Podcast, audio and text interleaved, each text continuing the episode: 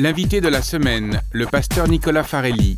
Il est le nouveau président de la FEB, la Fédération des Églises évangéliques baptistes de France. Lors de son congrès annuel en mai dernier, la Fédération baptiste a élu son nouveau conseil national et son nouveau président.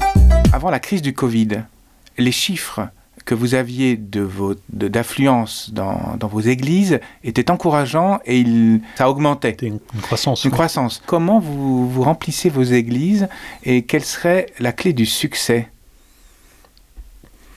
Oh. Quelle est la clé du succès? C'est le Seigneur hein, qui fait grandir son église.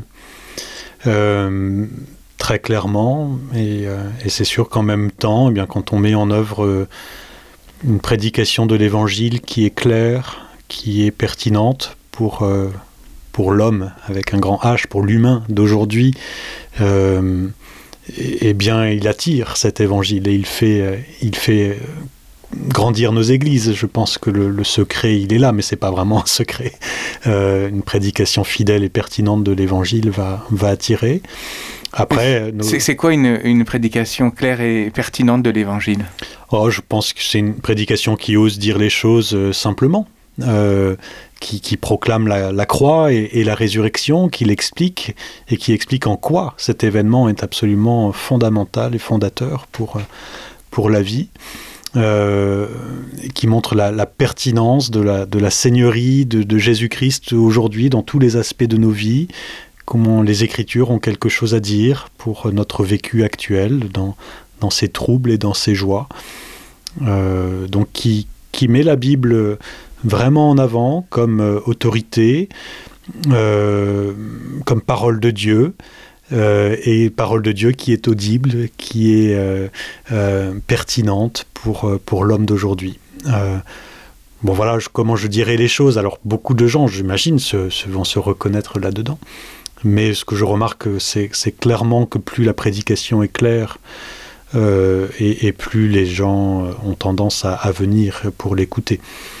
Euh, plus elle est fidèle et plus elle fait sens. C'est sûr que nos, églises veulent aussi être euh, extrêmement accueillantes, le plus accueillantes possible, euh, pouvoir mettre en place euh, une oui à la fois un accueil mais aussi euh, une ambiance une ferveur qui fait que les gens voient la joie euh, qui, est présente et qui du coup ont envie de revenir également parce qu'ils voient bien que, l'évangile que le christ a un impact sur le concret de, de ce qui se vit dans l'église. Et puis il y a tout ce qu'il y a en dehors du culte évidemment aussi la, la fraternité qui existe l'entraide la solidarité euh, les, temps euh, informels, tout ce qui fait un peu le, tissu social de, de la communauté.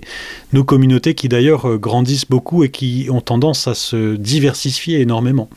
Hein, euh, euh, nous sommes très très loin d'être monocolores dans, dans nos communautés, l'ensemble de nos communautés baptistes aujourd'hui.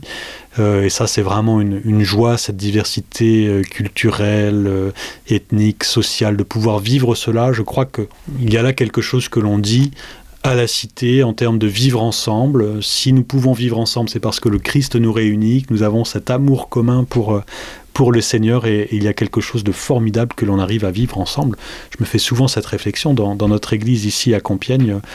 Il y a plus de 32 nationalités, on avait fait le compte une fois. 32 nationalités rassemblées en un seul lieu, en, un seul moment, euh, pour, louer le Seigneur. Je pense qu'en termes de vivre ensemble, ça se pose là, dans notre ville, comme dans beaucoup d'autres villes. Il y a quelque chose de très beau qui est possible.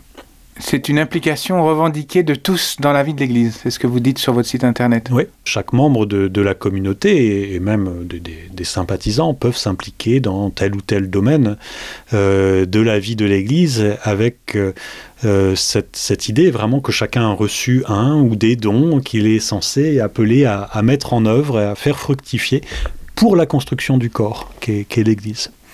Donc chacun euh, a une responsabilité, est invité à, non pas simplement être là en spectateur ou en, euh, visiteur, mais à vraiment euh, œuvrer en tant que chrétien pour la construction de l'Église.